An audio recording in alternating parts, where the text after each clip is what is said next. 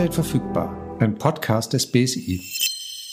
Hallo und herzlich willkommen zur neuen Ausgabe von Update verfügbar, dem Podcast für Sicherheit im digitalen Alltag. Mein Name ist Ute Lange. Und ich bin Michael Münz und wir melden uns auch in diesem Monat wieder nicht aus dem Bundesamt für Sicherheit in der Informationstechnik in Bonn, sondern wegen der Pandemie auch diesen Monat aus dem Homeoffice. Ja, und zunächst einmal herzlichen Dank für Ihre vielen Rückmeldungen zu unserem Aufruf in der vergangenen Woche. Wir wollten von Ihnen ja gerne hören, ob Sie beim Online-Bezahlen schon mal schlechte Erfahrungen gemacht haben und wenn ja, welche. Wir haben etliche Rückmeldungen bekommen und es scheint gar kein so seltenes Phänomen zu sein, aber dazu später mehr. Genau, weil bevor wir in das Thema Online-Einkaufen und Bezahlen einsteigen, wollen wir nochmal auf zwei Themen eingehen, die wir in diesem Podcast schon mal behandelt haben und die seit unserer letzten Folge Schlagzeilen gemacht haben. Es geht um zwei spektakuläre Erpressungsfälle, bei denen Hacker Systeme gekapert haben und erst nach einer Lösegeldzahlung wieder freigeben wollen. Und diese beiden haben unsere Aufmerksamkeit erhalten. Ute. Ja, zum einen wurde die US-Firma Kaseya Opfer eines Erpressungsversuchs per Hack und ähm, der Fall ist insofern brisant, weil diese Firma eine Software anbietet, mit der deren Kunden wiederum Software-Updates in ihren Computersystemen verwalten können. Das heißt, wenn ich da eindringe als Hacker, habe ich natürlich ziemlich weit offene Türen zu anderen Firmensystemen. Das zeigt, dass der Schaden durch einen Hack in einer Firma sich vervielfältigt auf Tausende von anderen. Vor allem, und das ist eben auch nochmal etwas Besonderes in diesem Fall, weil Kaseas Kunden sind IT-Dienstleister, die wiederum ihren Kunden diese Software anbieten, aber oft nicht unter dem Namen, der jetzt viel in der Presse stand, sondern unter dem jeweiligen Namen ihrer eigenen Firma. Das heißt, viele Firmen wissen vielleicht noch gar nicht, es sei denn, sie haben jetzt schon recherchieren lassen, dass sie genau diese Software auf ihren Systemen haben und unter Umständen schon infiziert sind. Also das ist wie so ein Schneeballsystem, Dominoeffekt, über den wir auch schon oft da gesprochen haben. Du machst eine Tür auf und dadurch gehen eine ganze Menge andere Türen auf. Und hast du ähm, konkrete Beispiele, wie sich das dann ausgewirkt hat? Also konnten Verbraucher, Verbraucherinnen am Ende merken, dass da was ähm, versiegt ist? Ja, allerdings. Ähm, ich habe gelesen, dass in Schweden war die äh, Supermarktkette Coop betroffen und die mussten direkt nach Bekanntwerden des Hacks fast alle ihre Läden schließen. Bei denen ging wohl offensichtlich gar nichts mehr für eine kurze Zeit. Und ähm, auch deutsche Unternehmen waren von dem Angriff betroffen, wobei glücklicherweise wohl nicht so stark wie in anderen Ländern, weil dieser Hack an einem Freitagnachmittag deutsche Zeit passierte und viele dann eben schon nicht mehr so aktiv waren und auf die Meldung reagieren konnten, bitte Systeme, die ähm, eben diese Software haben, sofort abschalten und erstmal abwarten, bis die Ursache gefunden ist und eben auch eine Lösung gefunden ist. Die ähm, Mitarbeiter beim BSI hier in Bonn haben eine Nachricht bekommen von einem einem IT-Dienstleister in Deutschland, der halt auch mitgeteilt hat, seine Kunden seien betroffen worden. Da handelt es sich um etwa 1000 Computer bei mehreren Unternehmen. Aber das BSI hat auch gesagt, dass es noch gar nicht ausgeschlossen ist, dass nicht später noch Probleme festgestellt werden. Weil das hatten wir ja schon mal in einer anderen Folge. Wenn da irgendwo so eine Infektion in dem System ist, kann es ja manchmal Wochen oder Monate dauern, bis man das feststellt oder bis es tatsächlich zum eigentlichen Angriff kommt. Und Weiß man, wer dahinter steckt und wie ist es ausgegangen? Ja, äh, das ist die Hackergruppe R-Evil. Die äh, stand hinter diesem Hack. Die hat ursprünglich 70 Millionen Dollar für die Freigabe des Schlüssels gefordert. Ähm, nach den jüngsten Meldungen hat Kassaya den Schlüssel wohl auch bekommen und kann jetzt hoffentlich, hoffentlich alle Systeme ihrer äh, Kunden wieder freischalten. Okay, das klingt doch schon mal nach, einem, nach einer Lösung. Hoffnungsvoll. Hoffe, schnell, genau, dass das schnell geklärt ist. Ja, wir hatten vor zwei Erpressungsfällen gesprochen und der zweite ist in Deutschland. Und zwar ähm, habe ich den auch noch rausgesucht, weil der auch äh, erhebliche Kollateralschäden hat, die über die eigentlich betroffene Institution hinausgeht. Also es ist halt der Hack der Verwaltung des Landkreises Anhalt-Bitterfeld. Das ist ähm, nördlich von Leipzig in Sachsen-Anhalt. Und das Besondere hierbei ist, dadurch, dass die Verwaltung lahmgelegt worden ist, konnten halt zum Beispiel auch Sozialleistungen nicht ausgezahlt werden. Das heißt, der Kreis der Betroffenen ging über das eigentliche Angriffsziel hinaus und ähm, dafür ist halt besonders perfide, dass letztendlich Menschen betroffen sind, die eigentlich mit dem, mit dem System an solches nichts zu tun haben, die offensichtlich aber auch Sozialleistungen brauchen und diese jetzt gerade durch den Hack nicht bekommen können. Oder mittlerweile äh, hat ein Team von 100, rund 100 Mitarbeitenden das Notsystem starten können und die haben die Arbeit in Teilen wieder aufnehmen können.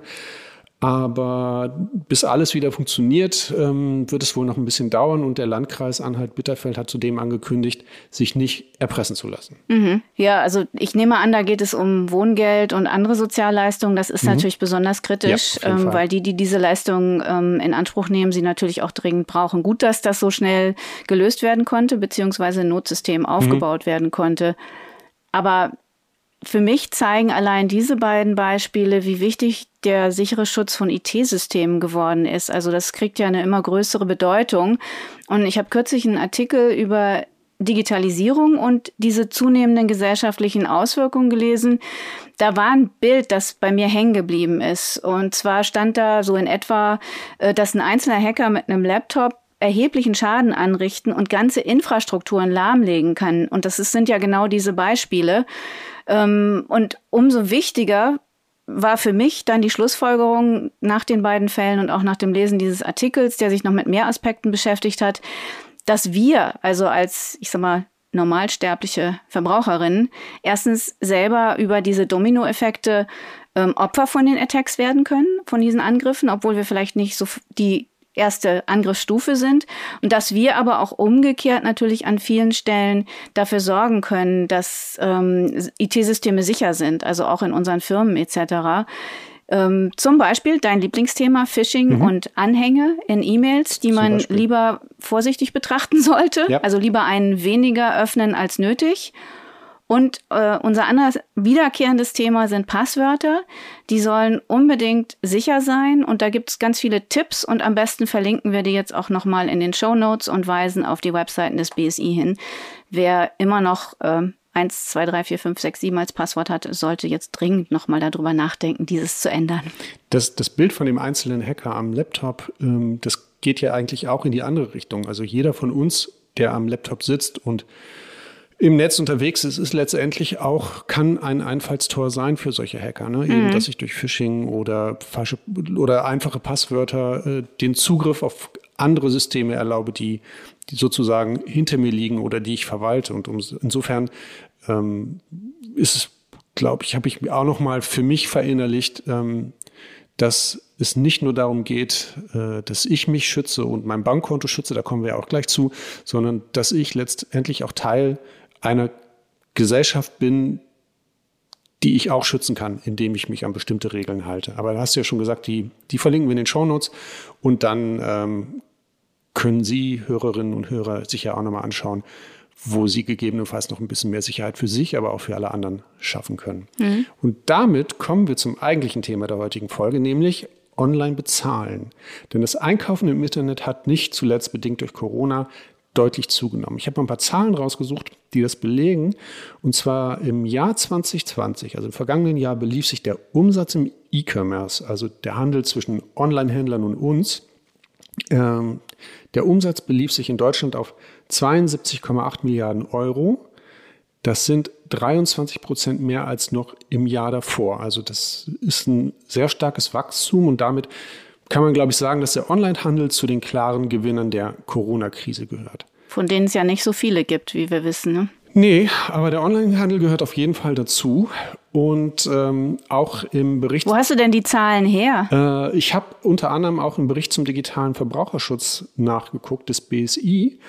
Und ähm, da heißt es, dass 71 Prozent der deutschen Bevölkerung inzwischen Online-Shopping betreiben aber auch gleichzeitig. Das sind ja drei Viertel, also. Genau. Und fast die Hälfte, mhm. also stark aufgerundet, also 44 Prozent ähm, der Straftaten im Internet fallen aber auf Betrug beim Online-Shopping. Das heißt, mehr Leute kaufen online ein, aber die Fallzahl für Betrug beim Online-Shopping ist offensichtlich recht hoch. Und deswegen wollen wir uns, nachdem wir ähm, im vergangenen Jahr das Thema Fake-Shops hatten, wollen wir uns in dieser Folge noch einmal das Thema Bezahlverfahren anschauen. Also wie kann ich sicher sein, dass ich für mein Geld auch die entsprechende Ware oder Dienstleistung erhalte? Und auch nicht unwichtig, was kann ich tun, wenn das Geld zwar unterwegs ist, von mir zum Verkäufer, zum vermeintlichen, aber meine Bestellung nicht auf dem Weg zu mir. Oder greifst du ein ganz aktuelles Thema auf, weil ähm, diese Bestellungen, die getätigt werden und dann kommt keine Ware, aber das Geld ist weg, gibt es eben auch häufig in Situationen, in denen es Menschen schon sowieso nicht so leicht haben. Aktuell etwa, hier in der Flutsituation bei uns in der Region, gibt es ähm, Fake-Shops im Internet, die sich gezielt eben an diese Bedürfnisse der Betroffenen richten. Also wir haben ja alle gelesen und gehört, dass jetzt gerade Bautrockner ähm, sehr, sehr gefragt sind, weil alles voller Schlamm ist, die Häuser sind feucht und die Polizei in Bonn hat kürzlich darüber berichtet, dass es jetzt tatsächlich dafür Internetshops gibt, in denen werden Bautrockner angeboten, ähm, sehr günstig auch. Und weil das eben so dringend ähm, benötigt wird, dieses Material, sind auch viele bereit, sofort dafür bezahlen. Das Problem ist offensichtlich nur, dass vieles von dieser Ware, die da bestellt wurde, gar nicht ankommt. Ne? Und das ist natürlich echt mhm. schäbig in einer Zeit, wo Menschen sowieso schon fast alles oder alles zum Teil verloren haben und sie dann noch so übers Ohr zu hauen.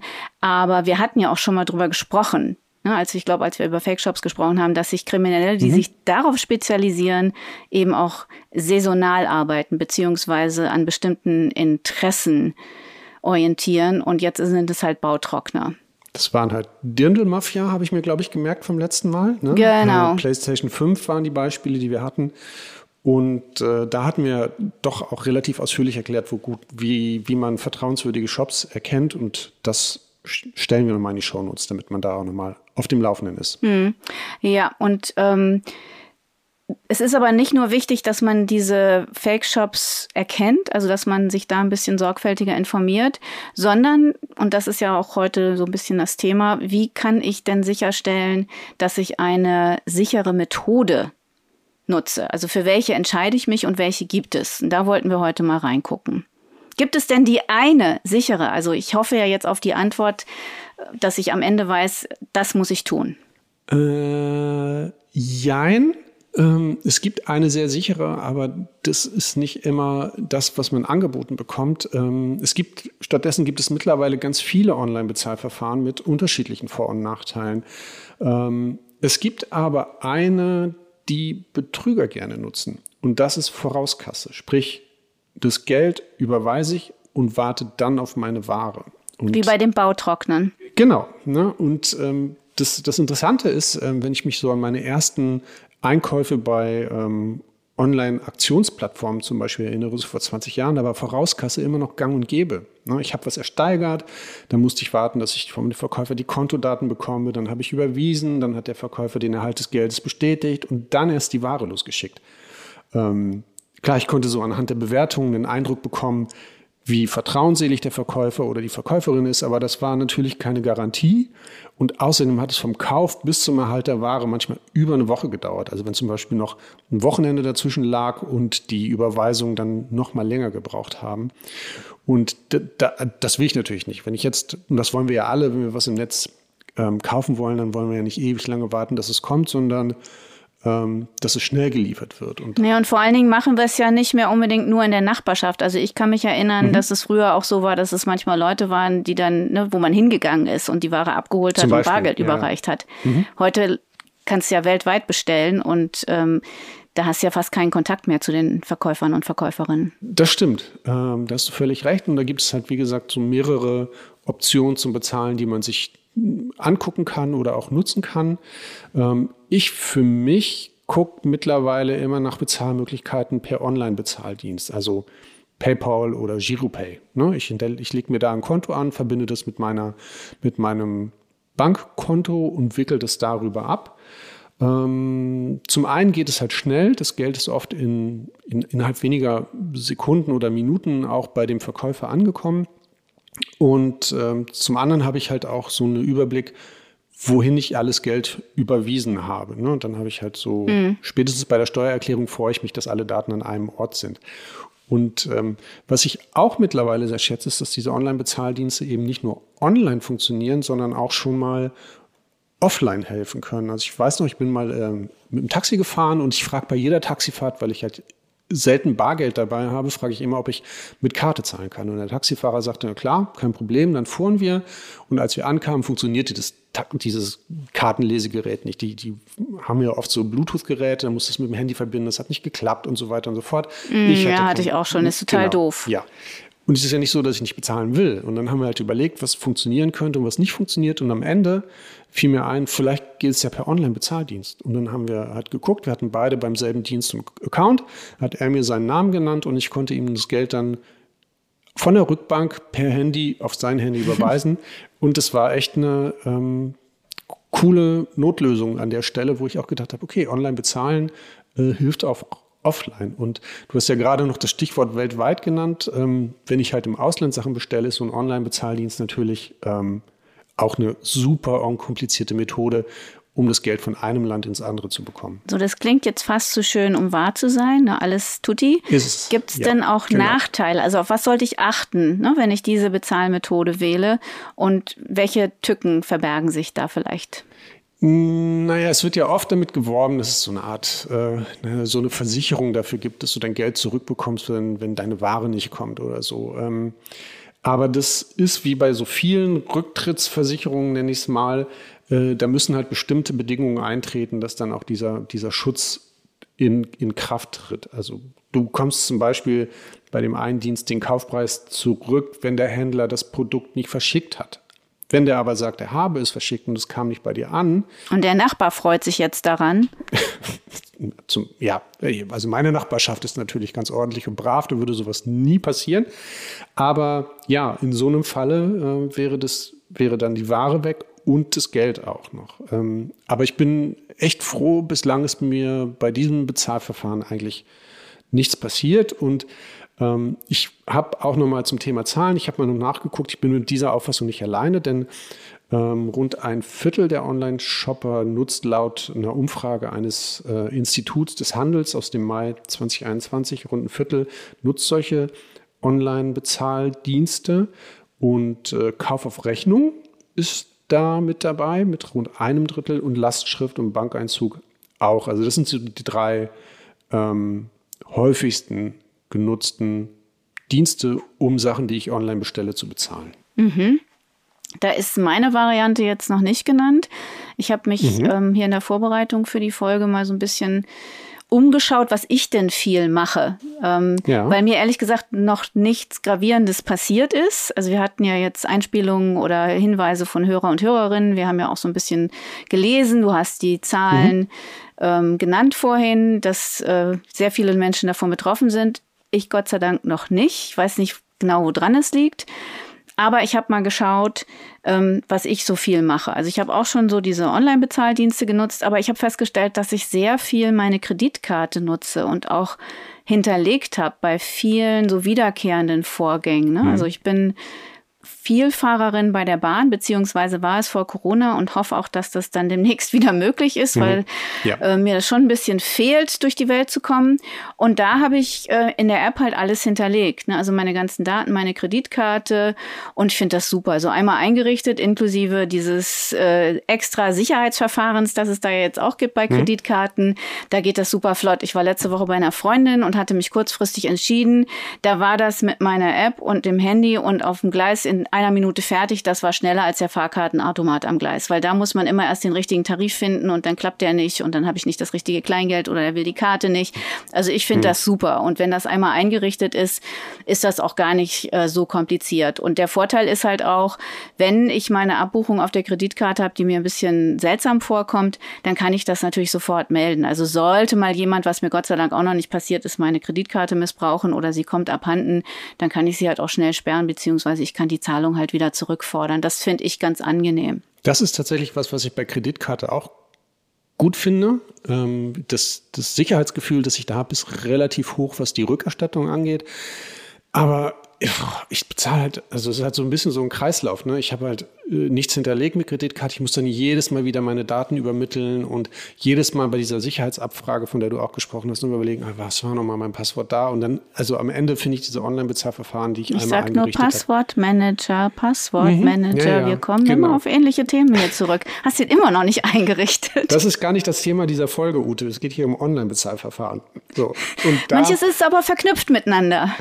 Ja, sicher. Alles ist mit allem verknüpft. Aber da reden wir vielleicht noch anders mal drüber. Ähm, was ich eigentlich sagen wollte, ist, ich bin mit meinen Online-Bezahlverfahren irgendwie halbwegs safe, das Gefühl. Und ähm, von daher ist es soweit okay. Ich meine, ähm, wenn du Kreditkarten am häufigsten nutzt, dann hast du mit so Verfahren wie Sofortüberweisung oder so einen Ratendienstleister oder so bislang auch noch keine Erfahrung gesammelt, ne? Mm -mm, bisher nicht. Also ich versuche mich auf möglichst wenige Methoden zu konzentrieren. Das ist so ein bisschen mein persönlicher Lerneffekt, seit wir den Podcast machen. Ich habe das alles nochmal so ein mhm. bisschen in den Blick genommen und äh, finde das Motto weniger ist mehr jetzt ganz gut, was meine Daten und Sicherheit mhm. anbelangt. Ähm, außerdem habe ich festgestellt, dass ich auch ein bisschen weniger impulsiv bin in meinen ganzen Online-Aktivitäten äh, und vor allen Dingen auch beim Shoppen. Ich schlafe jetzt immer noch mal eine Nacht drüber, wenn mir irgendwie so ein tolles Angebot über den Bildschirm flitzt, weil ich dann denke, wenn es am nächsten Morgen immer noch so attraktiv ist und ich es unbedingt brauche oder haben möchte, dann kann ich mich ja dann noch entscheiden. Und vielleicht bewahrt mich das auch so ein bisschen vor Schaden, weil wenn es zu günstig ist, ja, und zu gut, um wahr zu sein, dann ist mhm. es das ja vielleicht manchmal auch. Ja, das, das stimmt. Das hast du ja vorhin auch schon mal gesagt. Das ist tatsächlich so ein Punkt, den wir auch, glaube ich, bei Fake-Shops hatten. Ne? Mhm. Also ähm, Sachen, die zu gut sind, um wahr zu sein, sind meist halt irgendwie nicht wahr. Mhm. Ähm, noch, äh, ich wollte noch äh, das Thema Sofortüberweisung äh, mit einbringen. Die gibt es ja auch. Da bin ich aber auch tatsächlich zu faul. Also früher, bevor es diese IBAN-Umstellung gab, konnte ich meine Kontodaten Ach, auswendig ja, und wäre es jetzt kein Problem gewesen. Äh, die Zeiten sind vorbei, äh, so dass ich halt bei Sofortüberweisung auch mittlerweile irgendwie ein bisschen zu faul geworden bin. Und ähm, naja, ich glaube, ich bleibe jetzt einfach mal bei, bei, dem, bei dem Verfahren, was sich jetzt für mich irgendwie etabliert hat und wo ich eigentlich auch so von der Komfortabilität am meisten Ist dir denn schon mal was passiert? Ähm, also bis auf die Spitzernummer, über die wir mal ah. gesprochen haben, da war es aber das Porto, ne? Da war es nicht. Genau, da war das Porto als hoch. Nee, richtig passiert ist mir nicht, also nichts, aber wo ich, ähm, ich hatte mal noch so einen Fall bei Kreditkarte und Rückerstattung. Ähm, da hatte ich auf dem Konto eine Abbuchung von, ich glaube auch so 800 Euro, die dann über meine Kreditkarte abgebucht worden waren von einem Online-Wettbüro oder so einem Online-Glücksspiel-Ding. Da habe ich aber auch einfach nur zwei Telefonate mit meiner Bank gehabt und das Geld dann auch zurückbekommen. Also mhm. es war, das war schon ein gutes Gefühl, aber das war auch das einzige Mal, wo ich so eine Bewegung hatte und dann dachte, ähm, da läuft was schief und gleichzeitig dann aber auch das Glück hatte, dass das Geld dann auch wieder zurückkam. Mhm. Also von daher Schwein ja. gehabt. Ähm, ja, und wenn du auf ganz Nummer sicher gehen willst, was machst du denn dann? Also ich kaufe häufiger auf Rechnung, habe ich dann auch jetzt im ähm, Überblick gesehen. Vor allem, wenn ich die Shops noch nicht kenne und nicht so sicher sein kann, ob das alles klappt. Weil da kann mir ja gar kein Schaden entstehen. Ne? Da kommt die Ware, dann kann ich entscheiden, möchte ich sie behalten mhm. oder nicht. Und wenn ja, dann bezahle ich halt in der angegebenen Frist. Das Dilemma bei dieser Methode ist, dass sie halt nicht so häufig angeboten wird wie andere Methoden. Mhm. Aber von der Sicherheit ja. her habe ich da das allerbeste Gefühl, weil da bin ich ja so praktisch im ja auf dem Fahrersitz. Ne? Also das, ich zahle da nur, mhm. ähm, wenn es mir gefällt und wenn ich es tatsächlich behalten will. Das Einzige, was ich gegebenenfalls ja. tun muss, ist mal nachfragen, wo die Ware bleibt, wenn sie dann etwas länger dauert und ich sie tatsächlich noch haben möchte. Aber mein Geld ist eben nicht woanders, ne, sondern es bleibt bei mir, bis ich mhm. entscheide, mhm. dass ich es woanders hinschicke. Von daher finde ich die Lösung ganz gut. Ist natürlich schade, dass es nicht überall angeboten wird. Ne? Also ich fände es ich natürlich auch super, mhm. wenn es so wäre. Ne? Also ähm, würde ich es wahrscheinlich auch so machen. Aber es ist nicht immer eine Option und es ist halt, ja, manchmal wird halt es eine Option, wenn genau. du häufiger in einem Shop kaufst. Ne? Also wenn die dich auch schon kennen, wenn da mhm. so eine Art Beziehung ja. hergestellt wurde zwischen ja. Verkäufer und ja. äh, Käuferin oder umgekehrt. Mhm. Und äh, dann kann man das nutzen. Und ich finde es eigentlich, das finde ich ich persönlich am, am allersichersten. Und ich glaube, das sieht das BSI ähnlich, wenn ich die Unterlagen richtig gelesen habe, mhm. die da auf der Webseite sind. Aber ja. wir hatten ja gefragt, ich würde jetzt gerne mal zu den ähm, Rückmeldungen von unseren Hörern und Hörerinnen kommen. Es haben sich ja einige gemeldet, sowohl mhm. Sprachnachrichten als auch Geschichten geschrieben. Und wir haben jetzt ähm, erstmal Martha, die uns etwas erzählen möchte. Hallo, ich bin Martha. Ich liebe Online-Shopping. Es ist so bequem, aber letztens hatte ich wirklich Panik. Ich habe nämlich eine seltsame Abbuchung auf meinem Konto bemerkt für eine Bestellung in einem meiner Lieblings-Online-Shops, die ich so nie getätigt habe. Ich habe dann festgestellt, dass jemand wohl meinen Account gehackt und ja, dann genutzt haben muss. Ich hatte bei diesem Online-Shop das Lastschriftverfahren als Bezahlmethode hinterlegt. Ich konnte also die Abbuchung glücklicherweise rückgängig machen ähm, über meine Bank. Ey, aber den Stress und diese Aufregung, das will ich alles nicht nochmal erleben. Deswegen habe ich jetzt äh, ein anderes Passwort für den Account, das davor gelinde gesagt war echt schlecht. Äh, ich verrate es jetzt hier nicht. Und außerdem habe ich ähm, es so eingerichtet, dass ich jetzt immer noch eine Nummer bekomme auf mein Handy, die ich dann auch noch angeben muss bei der, bei der Anmeldung. Und was ich allen empfehlen kann, äh, checkt regelmäßig ähm, euer Konto. Tschüss! Okay, also ähm, das ist ja nicht nur so, dass Martha jetzt, ähm, wie soll ich das sagen, was widerfahren ist, sondern sie hat ja auch noch eine Menge Tipps gegeben, wie ihr das nicht normal passiert. Also das sind ja gerade mit dem Hinweis auf Passwörter, das ist ja auch so ein Ding, womit du mir immer wieder Salz in die Wunde streust, ähm, schon mal eine ganz gute Methode, um sicherzustellen, dass man da nicht Betrügern auf den Leim geht. Fand ich gut. Also echt eine schöne Einsendung. Vielen Dank. Und dann haben wir noch den Hörer Patrick, der uns auch was eingesandt hat. Da hören wir auch mal kurz rein.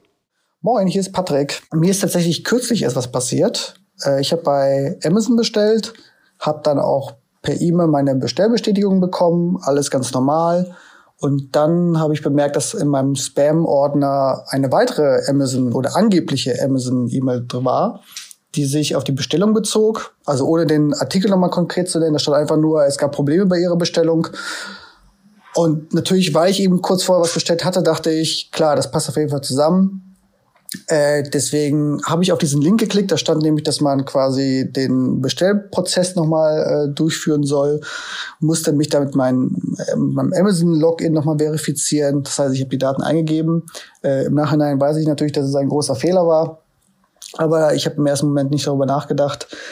Und auf der zweiten Seite sollte ich dann meine Kontodaten auch nochmal verifizieren. Äh, und da habe ich dann auch ein mulmiges Gefühl bekommen, habe das Ganze gestoppt. Ähm, und habe im nächsten Schritt sofort auch meine echte auf der also auf der echten Amazon Amazon Seite meine Login-Daten geändert äh, und habe tatsächlich dann auch direkt in dem Zuge endlich mal die Zwei-Faktor-Authentifizierung ähm, aktiviert. Ähm, habe ich mir lange schon vorgenommen. Ich habe mich offensichtlich immer wieder davor gedrückt, aber das war jetzt der Anlass dafür. Äh, es ist zum Glück nichts passiert, ähm, aber dadurch, dass ich eben kurz vorher diese Bestellung getätigt hatte, habe ich nicht drüber nachgedacht, ähm, dass diese E-Mail im Spam-Order tatsächlich auch Spam war. Ähm, das war auf jeden Fall ein Erlebnis und das wollte ich gerne mit euch teilen.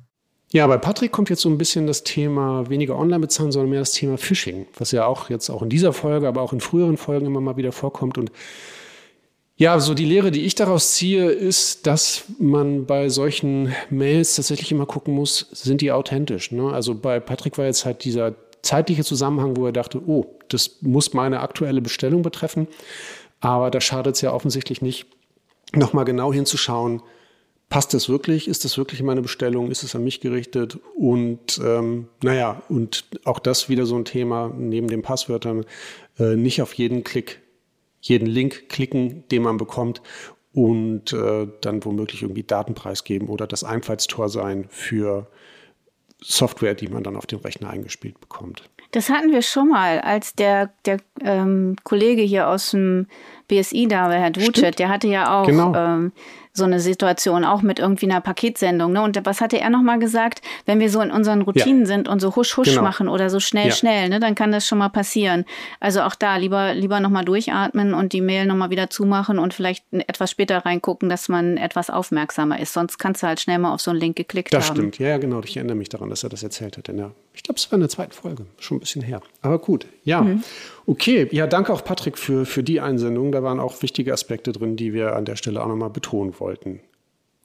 Gut, dann, da war jetzt richtig viel Information dabei. Unterschiedliche Systeme, Vor- und Nachteile, Hörerrückmeldungen. Äh, Ute, was nimmst du jetzt mit aus dieser Folge? Ich versuche nochmal zu rekapitulieren. Also die Vorauskasse, mhm. Vorauszahlung scheint mir risikobehaftet. Mhm. Das scheint auch eine Methode zu sein, die gerne genutzt wird, um einen übers Ohr zu hauen. Also vielleicht lieber nicht. Rechnung birgt die wenigsten mhm. Risiken. Lastschrift hatte Martha ja. ja. auch in ihrer Geschichte, dass sie das Geld problemlos ähm, mhm. wiederbekommen hat. Ähm, und wir beide haben ja so unterschiedliche Präferenzen. Das heißt, je nachdem, wie gut ich den Shop kenne oder mich vorher informiert habe, kann es die ja geben. Ne? Oder wie bequem man ist. Du sagst ja, du magst mhm. deine lange mhm. IBAN-Nummer mhm. nicht gerne eintragen, deswegen kommt Sofortüberweisung für dich nicht so in Frage. Aber ähm, ich denke, je weniger Methoden man nutzt, also das ist jetzt bei mir auch so ein bisschen hängen geblieben, nicht nur weil es mein eigenes Credo ist, sondern ähm, je besser ich die Methode kenne und desto vertrauter ich mit ihr bin oder desto mehr sie in meine persönlichen Abläufe passt. Ne? Habe ich was eingerichtet mhm. oder nicht eingerichtet? Ja. Aber äh, Rechnung super sicher, Lastschrift sicher ähm, und bei allen anderen Dingen eben immer mal gucken, ist der Shop vertrauenswürdig oder nicht und Erfahrungen sammeln, ne, bevor man mhm. sich zu eng an etwas bindet. Mir fällt in dem Zusammenhang noch ein, diese Videokampagne vom BSI, die es gerade gibt, wo die halt auch online shoppen oder einkaufen, ähm, thematisieren. Und da gibt es einen Clip, äh, da fühlte ich mich ein bisschen ertappt mit dem jungen Mann in dem Sneaker Store, der halt. Zu gut, ähm, um wahr zu sein. diese Sneaker streichelt. Genau, ne? Also ich hätte dann wahrscheinlich, also spätestens auch jetzt irgendwie gedacht, nee, das ist tatsächlich zu gut, um wahr zu sein, aber der, der fällt dann tatsächlich auf die Nase. Und das andere Ding, ähm, was ich auch super witzig fand, ist, äh, da fragt die Verkäuferin am Tresen den Kunden nach der PIN-Nummer. Und Ach ja, und dann plappern die alle ihre Nummern laut im Laden rum, ne? Ja, genau. und das macht, also das würdest du ja in, in echt natürlich nicht machen. Und da ist auch nochmal so ein bisschen dieses, ähm, dieser Grundsatz, nicht zu viele Daten angeben. Ne? Also so viel, so wenig Daten wie nötig mit anderen teilen. Und naja, und ne, wenn einem etwas echt zu günstig vorkommt, dann auf jeden Fall äh, eine Nacht drüber schlafen oder lieber nochmal recherchieren kann das sein. Und ähm, alle Vor- und Nachteile von den Methoden, die wir jetzt genannt haben, hat das BSI auch nochmal auf seiner Seite zusammengefasst. Also das gibt es auch so eine schöne, schöne grafische Umsetzung, wo alle Vor- und Nachteile mal dargestellt werden. Mhm bleibt nur noch die Frage, was mache ich denn, wenn das Kind in den Brunnen gefallen ist? Also wenn mein Geld tatsächlich weg ist und ich merke, äh, Mist, reingefallen. Mhm. Ja, da gibt es tatsächlich auch ähm, eine, vom BSI so eine SOS-Karte mit Tipps, wie man dann am besten vorgeht. Und zwar, wenn zum Beispiel nach einer Bestellung keine Ware ankommt, du die aber schon bezahlt hast, äh, was mhm. kannst du dann machen, welche Schritte sind möglich und ab welchem Punkt solltest du dann vielleicht auch eine Strafanzeige stellen, ne, damit der Betrug eben mhm. zur Anzeige kommt und ähm, so ein Fake-Shop vielleicht dann auch geschlossen wird oder sich vom Markt zieht, weil er aufgefallen ist. Was passiert so in dem Fall von Martha? Ne? Sie hat ja einen Identitätsklau. Ne? Wenn mhm. jemand anders hat mit ihrem Profil bestellt, was kannst du dann machen? Was sind da die Schritte? Dann gibt's auch noch mal Tipps zu Passwörtern. Und das ist ich glaube, zwei DIN A4 Seiten kann man sich ausdrucken, kann man aber auch online gucken. Also wenn mhm. wirklich mal was schief geht, aber wir hoffen ja, dass die vielen Tipps und Tricks, über die wir jetzt heute gesprochen haben, Menschen davor bewahren, hier betuppt zu werden. Ja, und also nicht nur das, was wir erzählt haben, sondern auch was, was unsere Hörerinnen und Hörer, also äh, Martha und Patrick erzählt haben. Da war ja doch das eine oder andere dabei, das jeder von uns ähm, berücksichtigen kann mhm. im digitalen Alltag. Und dafür sind wir ja da. Ja, und das gibt es doch alles nochmal in den Show Notes. Ja, genau. Und dann sind wir fast am Ende dieser Folge angekommen, aber auch nur fast, denn wir möchten gleich zwei Folgen ankündigen für die nächsten Wochen. Die eine kommt wie gewohnt in vier Wochen und dreht sich anlässlich der diesjährigen Gamescom um das Thema Gaming. Ach, Überraschung.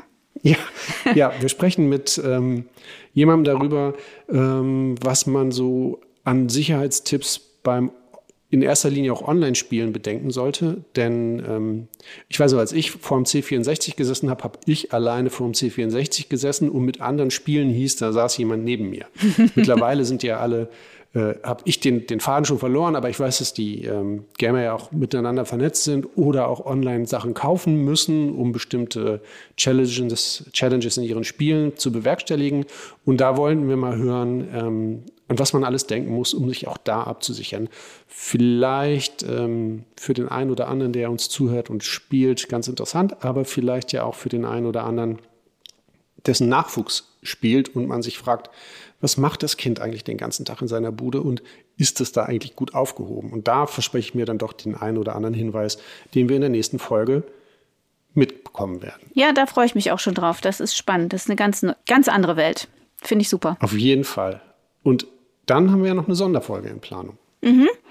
Ja, wir wollen uns mit der Bundestagswahl beschäftigen und wie sicher diese ist, beziehungsweise was für deren Sicherheit getan wird. Da kommt ein Kollege mhm. des BSI zu uns, beziehungsweise wir verknüpfen uns vielleicht auch wieder online, so wie wir es in den letzten Monaten gemacht haben.